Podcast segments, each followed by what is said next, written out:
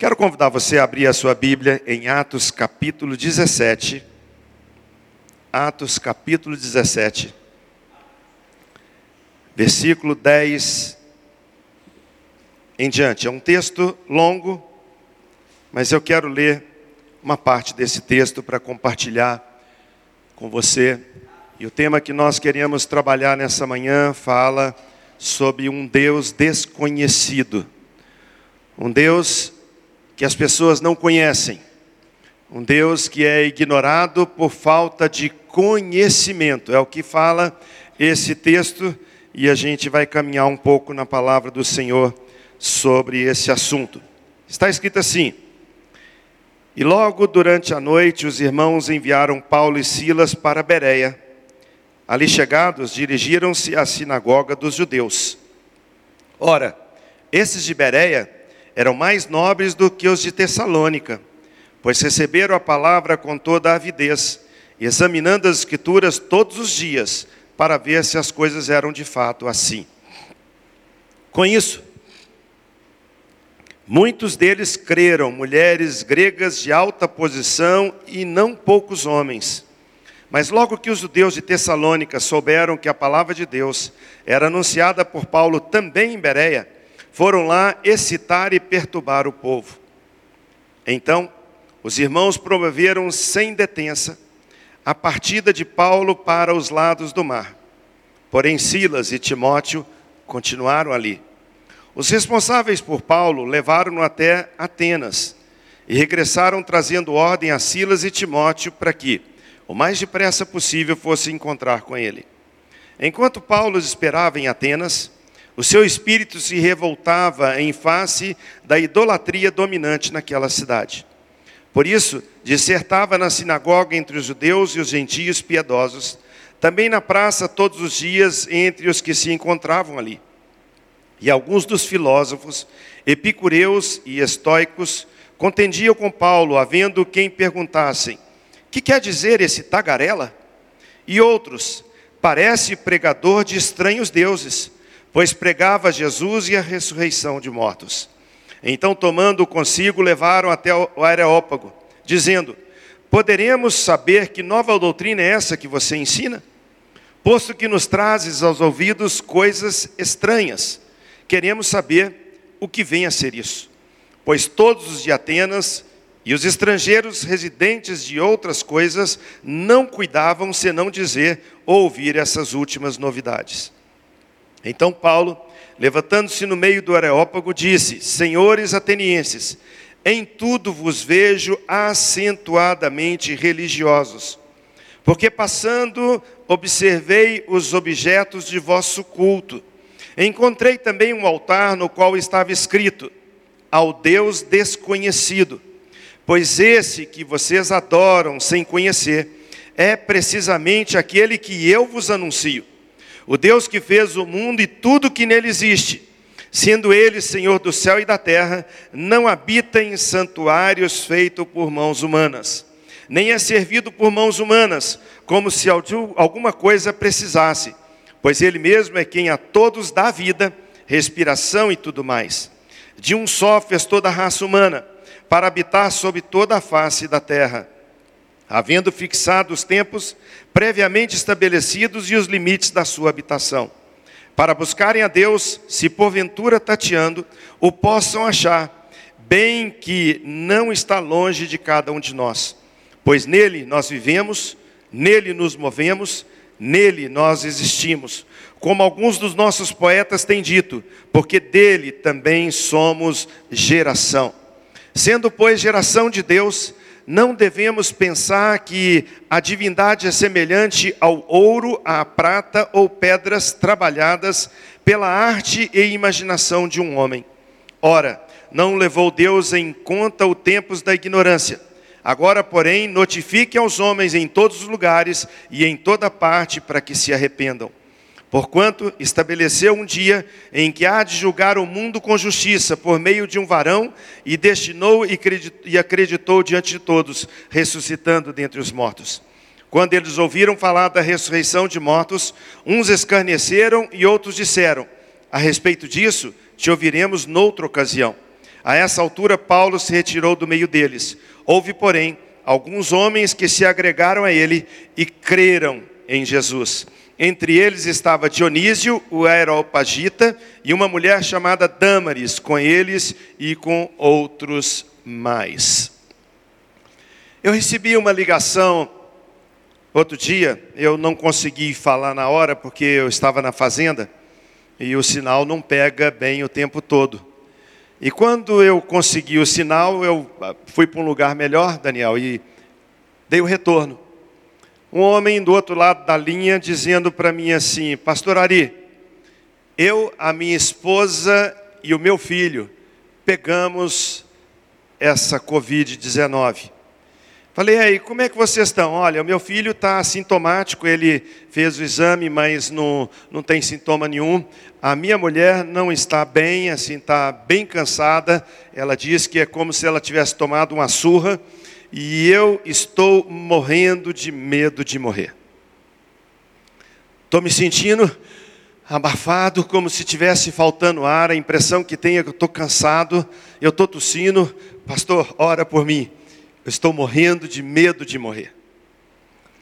Quando ele falou comigo isso, eu no telefone falei com ele: Meu amigo, se você tem Jesus no seu coração, se você entregou a sua vida a Cristo, não tenha medo da morte, porque a Bíblia diz que Ele é a ressurreição e a vida, que Ele garante aos seus filhos, aqueles que se rendem a Ele, vida eterna.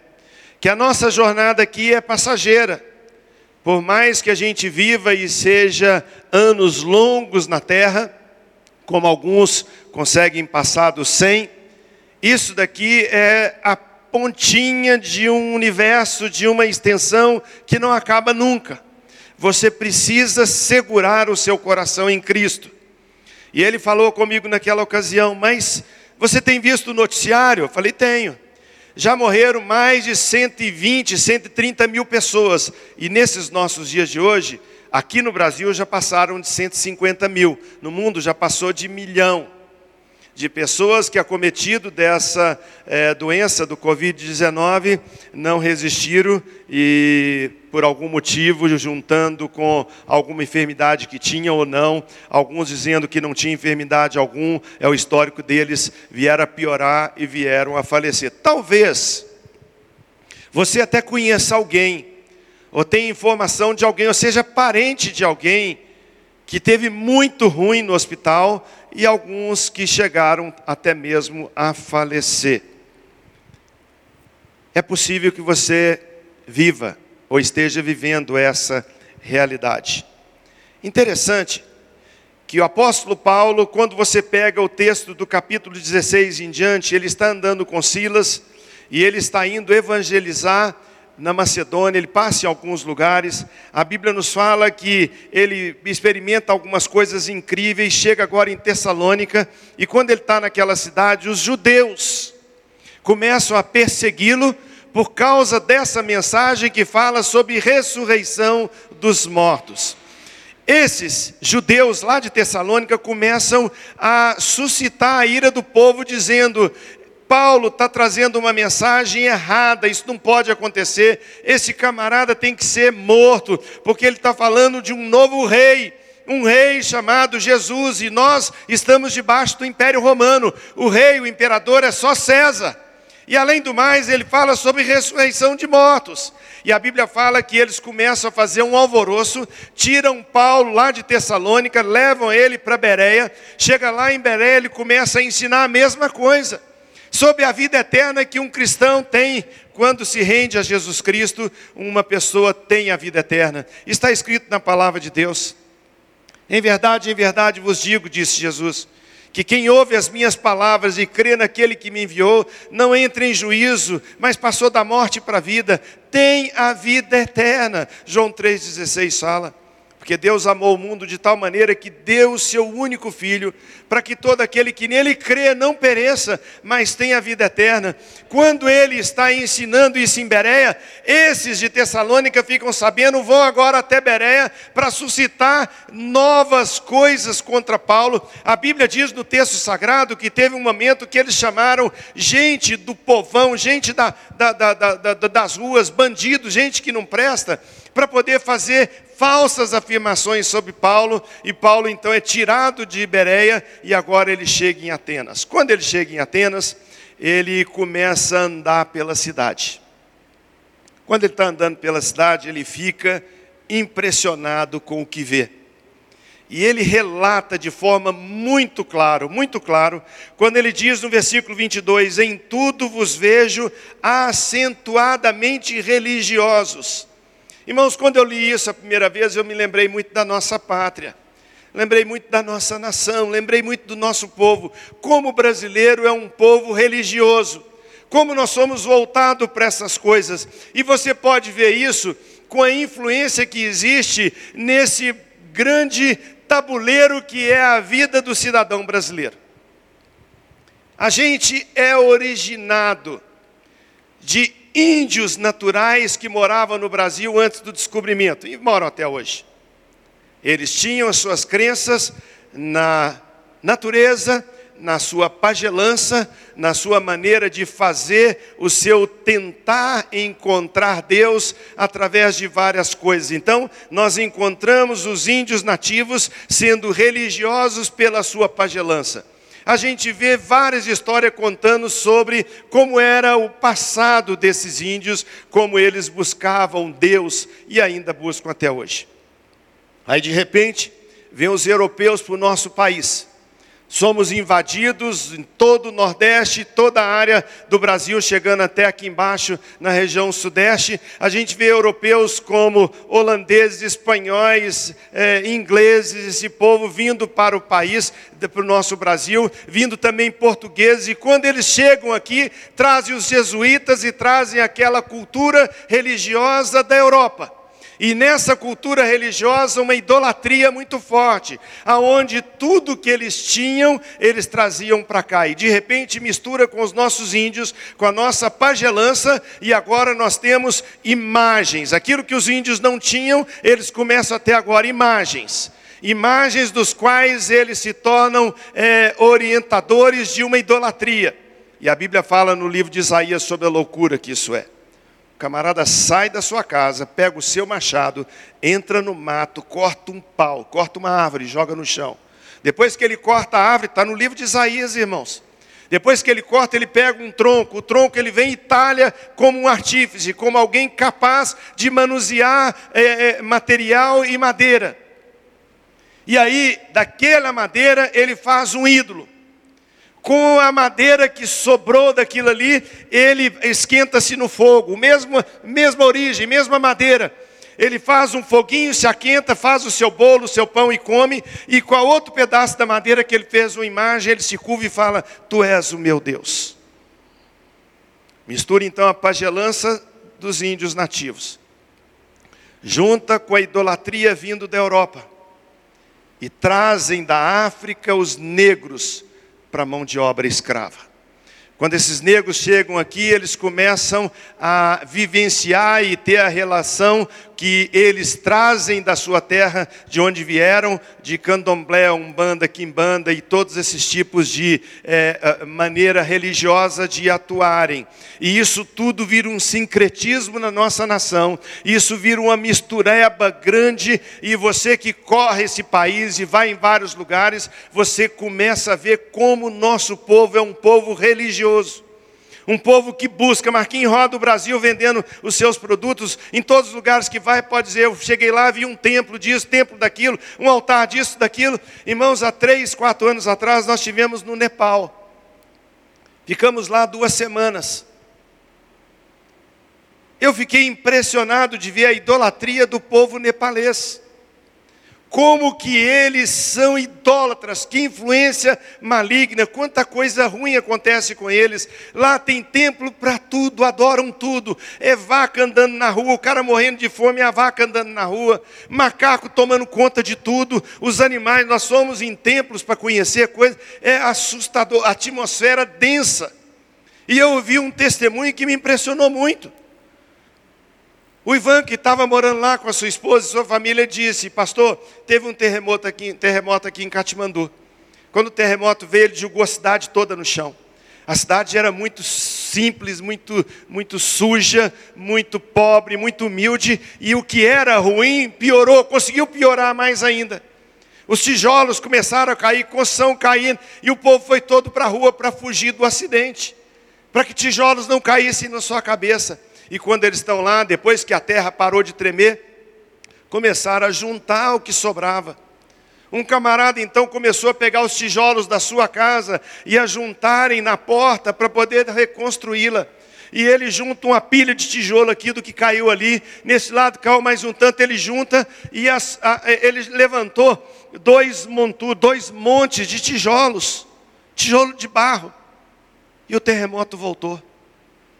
Quando a terra tremeu, agora aqueles tijolos tombaram.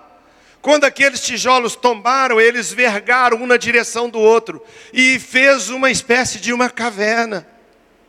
No dia seguinte, irmãos, era um altar. Já tinha oferenda lá dentro, Dani. Já tinha coisa queimando, incenso. Já virou um outro altar. Se o apóstolo Paulo tivesse andando aqui nos nossos dias, ele diria isso também. Andando nas cidades de vocês no Brasil, vi que vocês são um povo muito religiosos, acentuadamente religiosos. Nós temos agora, irmãos, como prova disso, nosso país amanhã é feriado nacional. Amanhã será celebrado o dia da padroeira da nação. O país para.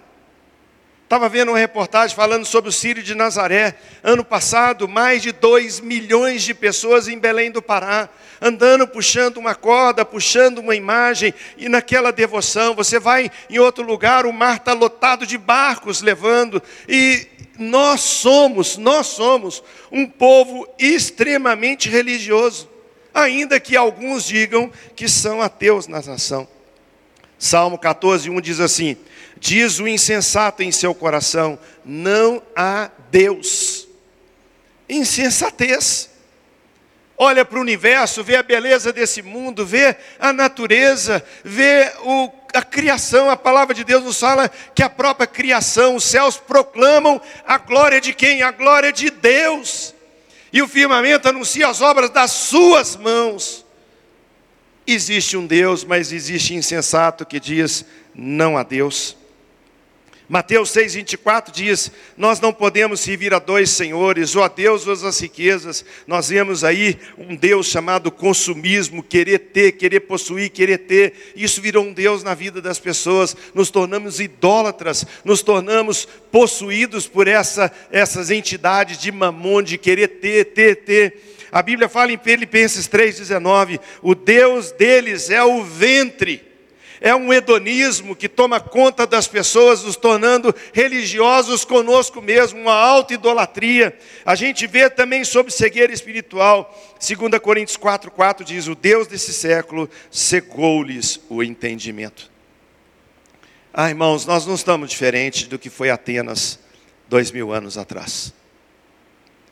Andando pelas ruas, só falta encontrar ao Deus desconhecido, que você vê templo e altar escrito nas esquinas, em lugares nessa cidade, é, igreja não sei o que das quantas, não sei o que. É cada hora, cada lugar, cada momento acontecendo algo novo. Essa miscigenação religiosa, esse sincretismo religioso, ele tem dominado a no, nossa nação em termos de novas possibilidades. Essas coisas entram sorrateiramente na vida do cristão também, na vida da igreja. Você tem visto, porque você com certeza gosta de mexer no seu celular e internet. Foi criado de uma forma bem sutil, acredito que é, a maneira vem bem é, disfarçada, um avatar no meio do povo. Os camaradas hoje, homens mulheres, meninos e meninas, criam o seu próprio avatar e colocam na internet uma figura conforme ele se vê ou conforme alguém o vê. E eu entrei na internet para ver o que significa a palavra avatar. No Facebook diz assim: crie seu próprio avatar. Pode entrar no seu Facebook você vai ver isso. Avatar. Na crença hinduísta, é a descida de um ser divino à terra em forma materializada, particularmente cultuado pelos hindus, são Krishna e Rama, avatares do deus Vishnu. E os avatares podem assumir a forma humana ou a forma de um animal. E a gente vê as pessoas brincando, brincando, criando, e lá no Facebook está assim: crie o seu avatar. E eu vi esses dias, eu saí do, do, do Facebook há um tempo, estava vendo agora esses dias, olhando cada um criando o seu próprio avatar. Mas, pastor, é, está levando muito a sério, não é assim não. É só uma figurinha para entrar e comentar, assim como eu sou visto. Sou careca, então crio o avatar lá do careca. Eu uso óculos grossos, então põe. Irmãos, as coisas acontecem assim. Elas vêm de forma sutil e de repente Avatar faz parte da nossa história, da nossa cultura, do nosso dia a dia e nos deixamos influenciar por essas coisas. É ou não é verdade? Paulo andando em Atenas, vê templo e vê altar de todas as formas, de todos os tamanhos, de todo jeito, e de repente ele vê um e fala: não é possível, está escrito ao Deus desconhecido. Paulo está dizendo para nós que existe maneira de sermos religiosos de um Deus que nem conhecemos, um Deus que nem sabemos como Ele é, um Deus que não temos nem ideia. E quando Paulo fala isso para os atenienses, eles começam a, a querer conversar com ele. Uns falam: esse cara é um tagarela ele está falando de um tal de Jesus, ele está falando de ressurreição dos mortos, leva ele para Areópago e começa a questionar ele. Paulo, diante da lucidez que o Espírito Santo deu a ele, ele fala: gente, peraí, peraí, vamos brigar por isso não. Vocês estão falando de religião, vocês são religiosos, tudo bem. Eu vi esse templo dizendo ao Deus conhecido, pois é esse Deus que eu estou pregando. O nome desse Deus desconhecido é Jesus Cristo. Vocês precisam se render a Ele. Vocês precisam dar a sua vida Ele. É a ressurreição dos mortos. E a palavra de Deus nos diz, nós lemos, que muitos, muitos renunciaram. Esse cara é louco. Escarneceram.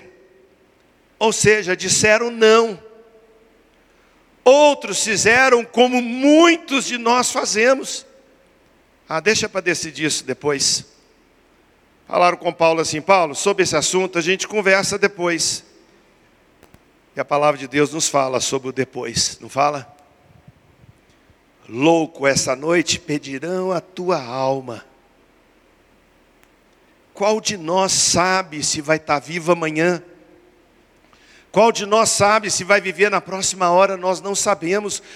A palavra mágica do diabo é depois é postergar, mais tarde, mais tarde, mais tarde. É, olha a sua vida com Deus, mais tarde. Olha, você precisa reconhecer que Jesus, mais tarde. Você precisa voltar para Deus, mais tarde. É loucura, irmãos, é loucura. Mas a palavra de Deus nos fala que outros creram e receberam a Cristo, ou seja, disseram sim à mensagem do Evangelho. Disseram sim para Jesus. Disseram sim para o Criador do universo. Disseram sim para aquele maravilhoso homem que subiu numa cruz sem pecado algum e entregou a sua vida porque nos ama e quer nos restaurar. Sabe, amados, é possível sermos como os atenienses, religiosos, sem conhecer Jesus. Você conhece alguém, talvez eu esteja falando até com uma pessoa que me ouve nessa hora, que se tornou extremamente religioso, tem a sua conduta, a sua maneira, o seu jeito, acha que frequentar culto, acha que participar disso, ou estar tá numa cela, ou não perder, ou assistir a internet todo dia uma mensagem. Irmãos, quantos de nós nos iludimos nos tornando religiosos? E é possível ser religioso sem conhecer Deus. A palavra de Deus nos diz sobre Samuel, filho de Ana. Sua mãe, Ana, não podia gerar filhos. Ela era estéril. Ela chega no templo chorando diante do Senhor.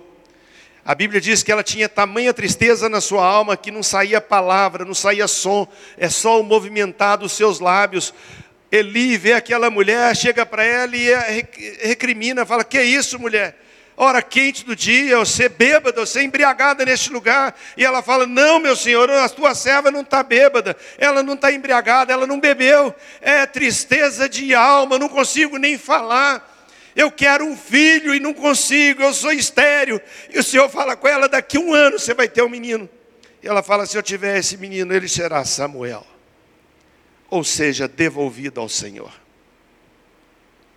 Filho de uma promessa um milagre de Deus. Nasce Samuel. Depois que nasce, a criança é amamentada até o dia que ela é desmamada e é levada para o templo. Devolvida a Eli, ela chega lá com a criança e fala: Lembra? O senhor lembra de mim quando há um tempo atrás eu disse que eu estava bêbada, agora está aqui. Eu trouxe Samuel, quero devolvê-lo ao Senhor. E a Bíblia diz que Samuel servia Eli lá no templo. Samuel fazia o trabalho do templo. Samuel era o parceiro, o ajudante, o colaborador do homem de Deus, de Eli.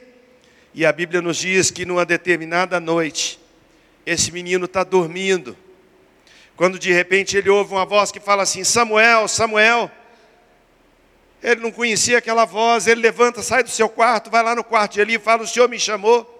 Ele fala: Não, não te chamei, não, você vai dormir. O menino volta para a cama, Júnior, dorme de novo. Quando ele está dormindo, pegou no sono, ele ouve de novo, Samuel, Samuel. Ele sai de novo do seu quarto, vai lá no quarto ali e fala: Senhor, o senhor me chamou? Ele falou: Não, vai dormir. Louvado seja o nome do Senhor. Terceira vez ele ouve a mesma palavra: Samuel, Samuel. Quando chega no quarto de Eli, ele entende e fala: Olha, Samuel, sou eu que estou te chamando, não. É o Senhor que quer falar com você. Quando Ele falar de novo, você diga: Fala que o teu servo ouve. E foi o que aconteceu. Samuel, Samuel. E aquele menino fala: Senhor, fala. O teu servo ouve. A Bíblia diz que até aqueles dias Samuel não conhecia o Senhor. Irmãos, eu nasci num lar evangélico. Meu pai era da família metodista, minha mãe família presbiteriana. Fui batizado com um mês de idade, nós morávamos no sul do Brasil, Santa Catarina. Meu pai mexia com a terraplanagem, com a estrada. Minha mãe passou mal, quase que perde o bebê. Vem, me deixa aqui, ela fica no hospital, meu pai volta para lá. E a gente nasceu com um mês de antecedência. E Fui criado na igreja desde o primeiro instante. Com 16 anos para 17 anos, na igreja metodista que eu participava, eu só não tinha sido ainda presidente da sociedade de senhoras. Eu já tinha participado de tudo na igreja. Mas eu não conhecia Jesus. Sabe, Marquinhos, eu não sabia quem era Jesus era o Deus dos meus pais. Uma época se tornou enfadonho.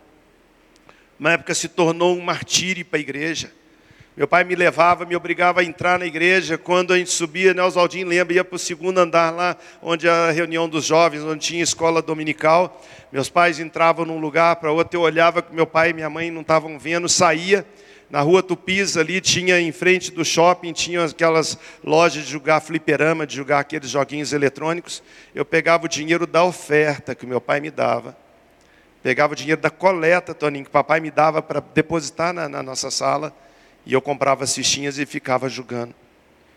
Não perdia um culto, meu pai não deixava. Eu falava com ele assim, pai, deixa eu ficar hoje aqui em casa, eu estou cansado. Ontem eu joguei muita bola. Ele falou, não, hoje você vai, sábado que vem você não vai jogar bola. Você chegar na igreja animado. Sabe, Ismael, eu tinha raiva da igreja, eu tinha, é, é, era um peso para mim, até o dia, até o dia, que Jesus entrou no meu coração. Mudou toda a minha história. É possível que você participe de igreja, é possível que você seja um religioso, é possível que você tenha uma tradição cristã, evangélica na sua casa. Talvez você creia em outros deuses, talvez você tenha imagens, talvez você tenha, seja o que for, você precisa conhecer esse Deus, o único Deus verdadeiro, descrito por Paulo, falando ao Deus desconhecido. Você conhece muito bem a história de Jó. Perdeu seu patrimônio, perdeu seus filhos, perdeu a saúde, perdeu tudo. Não blasfema contra o Senhor. Capítulo 42, o epílogo da história de Jó está escrito quando Jó agora está conversando com o Senhor. É uma das coisas mais lindas que eu já li na Bíblia. Quando Jó falando com Deus, ele fala assim: Eu te conhecia de ouvir, mas agora os meus olhos te veem. Você sabe quem é Deus? Você conhece Deus? Não estou falando aqui do Deus dos seus pais, Deus dos seus avós, os antepassados, não os deuses que foram trazidos de outros países, mas você conhece de fato. Se Paulo tivesse andando hoje aqui, diria para nós o que ele disse em Atenas: existe um Deus desconhecido que precisa ser conhecido, precisa ser revelado palavra de Deus nos diz que Ele está andando no nosso meio, Ele está no nosso meio, e a Bíblia diz: Eis que estou à porta e bato. Se alguém ouvir a minha voz e abrir a porta, eu entrarei, cearei com Ele, Robin, e Ele comigo. Vida com Cristo, vida que transforma, que não é mais um Deus desconhecido, mas um Deus que tem nome, e o seu nome é Jesus. A Bíblia nos fala no livro de João, capítulo 9, uma história muito conhecida e pregada. O moço encontra-se com Jesus. Jesus restaura a sua visão. Ele era cego, não enxergava nada, era conduzido pelos outros. Esse moço agora recebe o milagre na sua vida, ele começa a enxergar. Os religiosos da época querem julgar Jesus no buraco, botar ele numa situação difícil, querem matá-lo, querem destruir Cristo, destruir Jesus. Viram para os pais do menino e falam assim: é, Esse menino é seu filho? É, ele é nosso filho. Dá glória a Deus, seja verdadeiro e diz: ele é cego, ele é cego, é, ele era cego. Mas como é que ele enxerga? Os pais, depois de serem impressionados e verem que eles estavam os religiosos, deixando eles numa situação complicada, Toninho, o pai fala assim: pergunta para ele, ele é maior de idade. Vocês estão querendo saber muita informação? Pergunta para o moço. Louvado seja o nome do Senhor. Quando eles chegam para o moço e perguntam de novo: Escuta, você era cego mesmo? Ih, ceguinho de tudo, não vi um palmo na minha frente, era conduzido para todo lado, pedia esmola, eu não, não enxergava, não, não, não, sabia que é cor, eu não via natureza, eu não via nada. E agora? Agora eu vejo, vejo vocês. E eles continuam perguntando: Mas quem fez isso? a pessoa que fez isso é pecadora, a pessoa que fez isso. E aquele jovem dá uma resposta, Hélio, que é a resposta que eu tenho no meu coração. Se ele é pecador, eu não sei. Mas uma coisa eu sei, Idênia. Eu era cego, mas agora eu vejo. E o seu nome é Jesus. Sabe, queridos, nós precisamos entender que uma vida de religião não resolve problema ou vida de ninguém. Uma vida de religiosidade não dá paz, uma vida religiosa não dá segurança, uma vida religiosa dá medo da morte na hora que ela se aproxima, mas uma vida com Cristo dá segurança. Você que conhece alguém que você perdeu na sua família, acompanhando a vida, isso foi com a minha mãe, eu vi, acompanhei passo a passo, ela dizer: Eu sei que na hora que eu fechar os meus olhos aqui, eu vou abri-los diante do meu Deus porque eu dei minha vida para Jesus. Sabe, queridos, essa segurança só tem aquele que se rende a Cristo Salvador. Mas a Bíblia faz uma pergunta, e essa pergunta vem de confronto, sabe, Cândido, daquilo que a gente vê no noticiário. Mais de 150 mil brasileiros, às vezes alguém conhecido, morreram, não é, Toninho? Como foi seu irmão? Morreram de Covid. E a pergunta que Paulo faz, Romanos capítulo 10, de 13 a 15: Todo aquele que invocar o nome do Senhor será salvo. Isso é uma afirmação. E depois as perguntas, mas ele afirma: todo aquele que invocar o nome do Senhor será salvo. Eu não sei quanto tempo demora para o fio de prata romper. Eu não sei como que é aquele momento final do último fôlego. Eu não sei como que a coisa acontece. Eu sei que a Bíblia afirma que os mortos em Cristo ressurgirão primeiro, que todo aquele que é lavado e remido no sangue de Jesus tem vida eterna, é promessa de Jesus. E aí ele pergunta: como, porém, invocarão aquele que não creram? Em quem não creram? E como crerão naquele de quem não ouviram nada? E como ouvirão se não há quem pregue? E como pregarão se não foi enviado ninguém? Como está escrito, conformosos são os pés daqueles que anunciam as boas novas. Ah, irmãos, com, essa, com esse versículo, eu pego os dois lados da moeda. Eu pego o lado do necessitado que não ouviu de Jesus e eu pego o seu lado que conhece a Cristo. Aquele que não conhece a Cristo faz essa indagação: como é que eu vou crer em Jesus se nunca me falaram dele? Como é que eu vou dar minha vida para Cristo se nunca me ensinaram? Como é que eu vou me arrepender dos meus pecados se eu acho que eu nunca matei, nunca roubei, nunca. Eu... Irmãos, a palavra de Deus nos fala Todos pecaram e separados estão da glória de Deus. Você precisa confrontar o pecado. Porque essa mesma palavra diz que o salário do pecado, o preço do pecado é a morte, mas o dom gratuito de Deus é a vida eterna em Cristo Jesus. Você tem que falar para o seu amigo, você tem que falar para o seu empregado, você tem que falar para o seu patrão, você tem que falar para o seu vizinho, colega do esporte, o que torce para o seu time, aqueles que estão perto envolvidos, você tem que confrontar, falar: você já deu a vida para Jesus? Você já fez essa pergunta pelo menos uma vez na vida? Já perguntou para alguém se já deu a vida para Jesus? Você já se arrependeu dos seus pecados? Irmãos, como aqui Paulo falou, a gente viu no texto dizendo: muitos falaram, esse cara é um tagarela, não queremos nada com ele, disseram não. Outros postergaram e disseram: Ah, deixa isso para depois. Mas alguns disseram: Sim, eu quero Jesus, eu quero a vida eterna, eu quero a ressurreição dos mortos, eu quero que Jesus mude a minha história. Nós precisamos entender que a nós, que um dia conhecemos a Cristo, foi nos dado o grande desafio e o grande privilégio.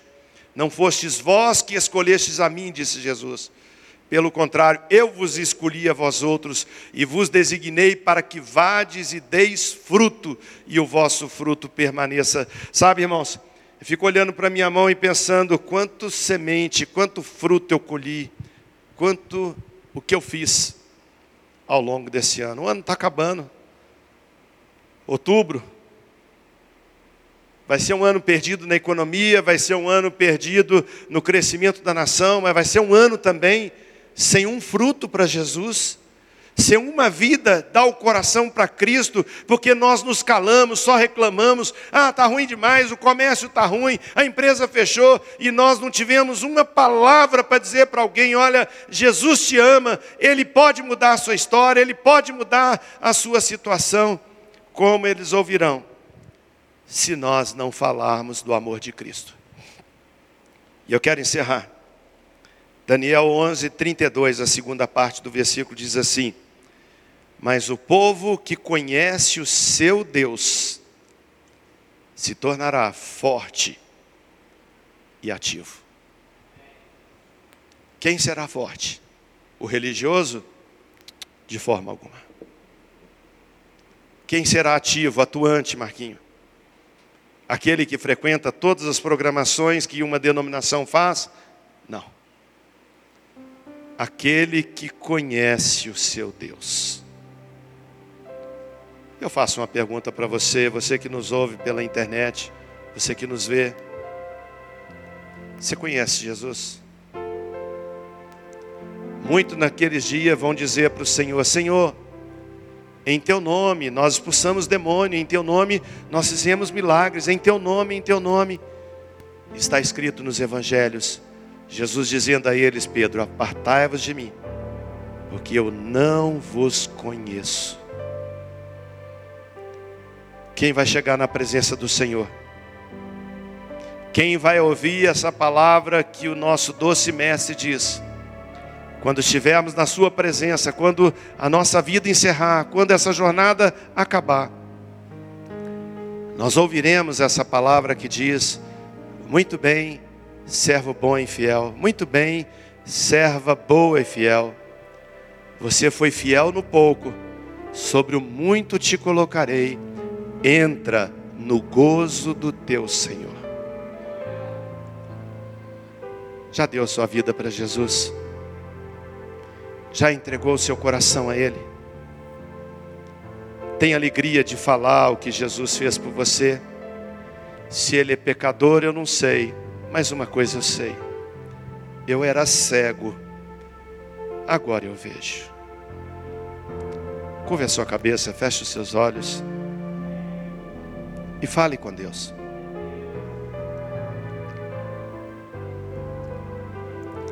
Ah, pastor, ora por mim, estou com muito medo de morrer. Muito medo de morrer. Tenho medo da morte. É claro que nenhum de nós quer a morte. É claro que a Bíblia diz que a morte é o último inimigo a ser vencido. Mas está escrito que aquele que está em Cristo tem a vida eterna. Mais de 150 mil brasileiros, alguns foram sepultados sem a presença da família por causa da Covid. Alguns gostariam muito de ter podido ir lá, dar um abraço, beijar, estar junto, oferecer uma homenagem. Nem isso puderam.